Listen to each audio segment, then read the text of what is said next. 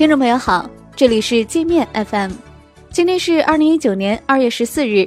一起来听听新闻，让眼睛休息一下。首先来关注国内方面的消息。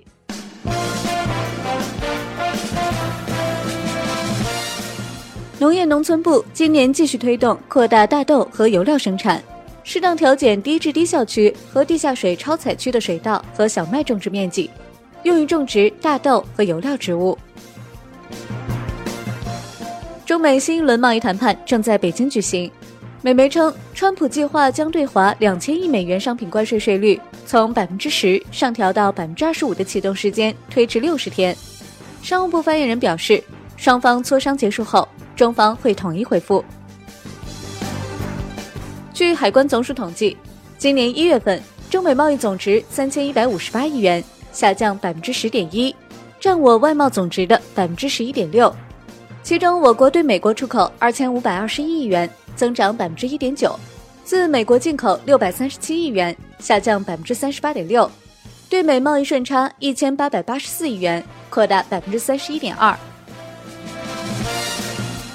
在拉萨人民的强烈要求下，我国第一艘零五五大型导弹驱逐舰已被正式命名为“拉萨舰”。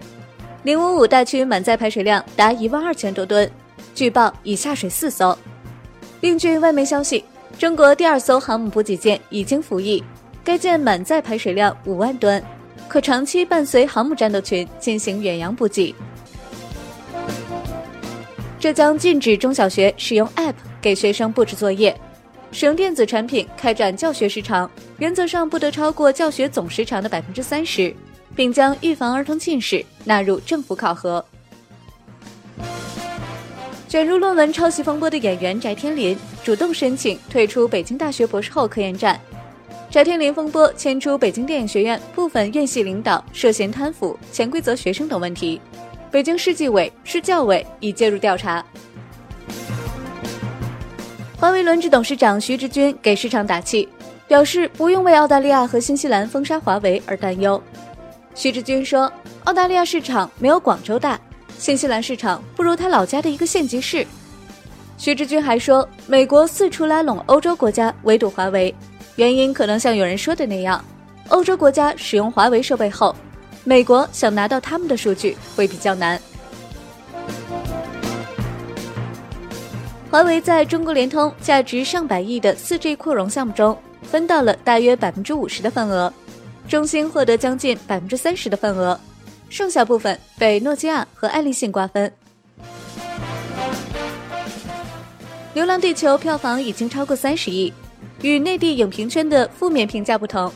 西方影评家、商业内幕出版人 Christian Edwards 认为，这部科幻电影呈现出来的团结的力量、家园观、家庭观和平等主义，比好莱坞式的孤胆英雄更能让人感到愉快。由于游客增多，垃圾暴增，珠穆朗玛峰国家级自然保护区绒布寺以上核心区域被无限期关闭，游客去珠峰参观只能到绒布寺，不能前往两公里外的珠峰大本营。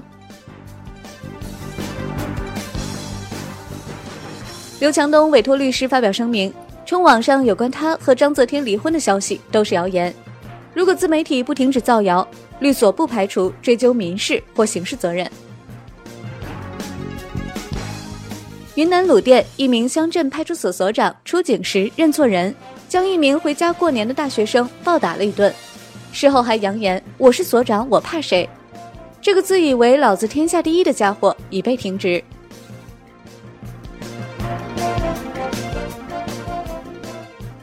下面我们来关注一下国际方面的消息。川普吹嘘自己只打了几个电话，就让韩国多拿了五亿美元给驻韩美军。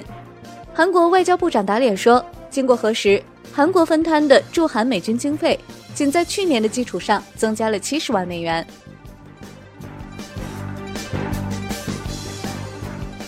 美国众议院在委内瑞拉问题上与川普唱反调，反对川普对委采取军事行动。众议院外交事务委员会主席说，川普对委内瑞拉的武力恫吓让他担心，国会不会同意派兵攻打委内瑞拉。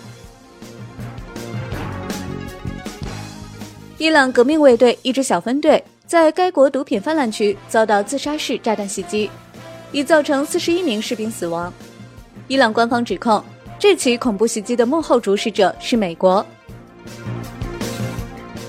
折腾了十多年的加州高铁项目黄了，川普怒气冲冲，在推特上向加州州长要钱，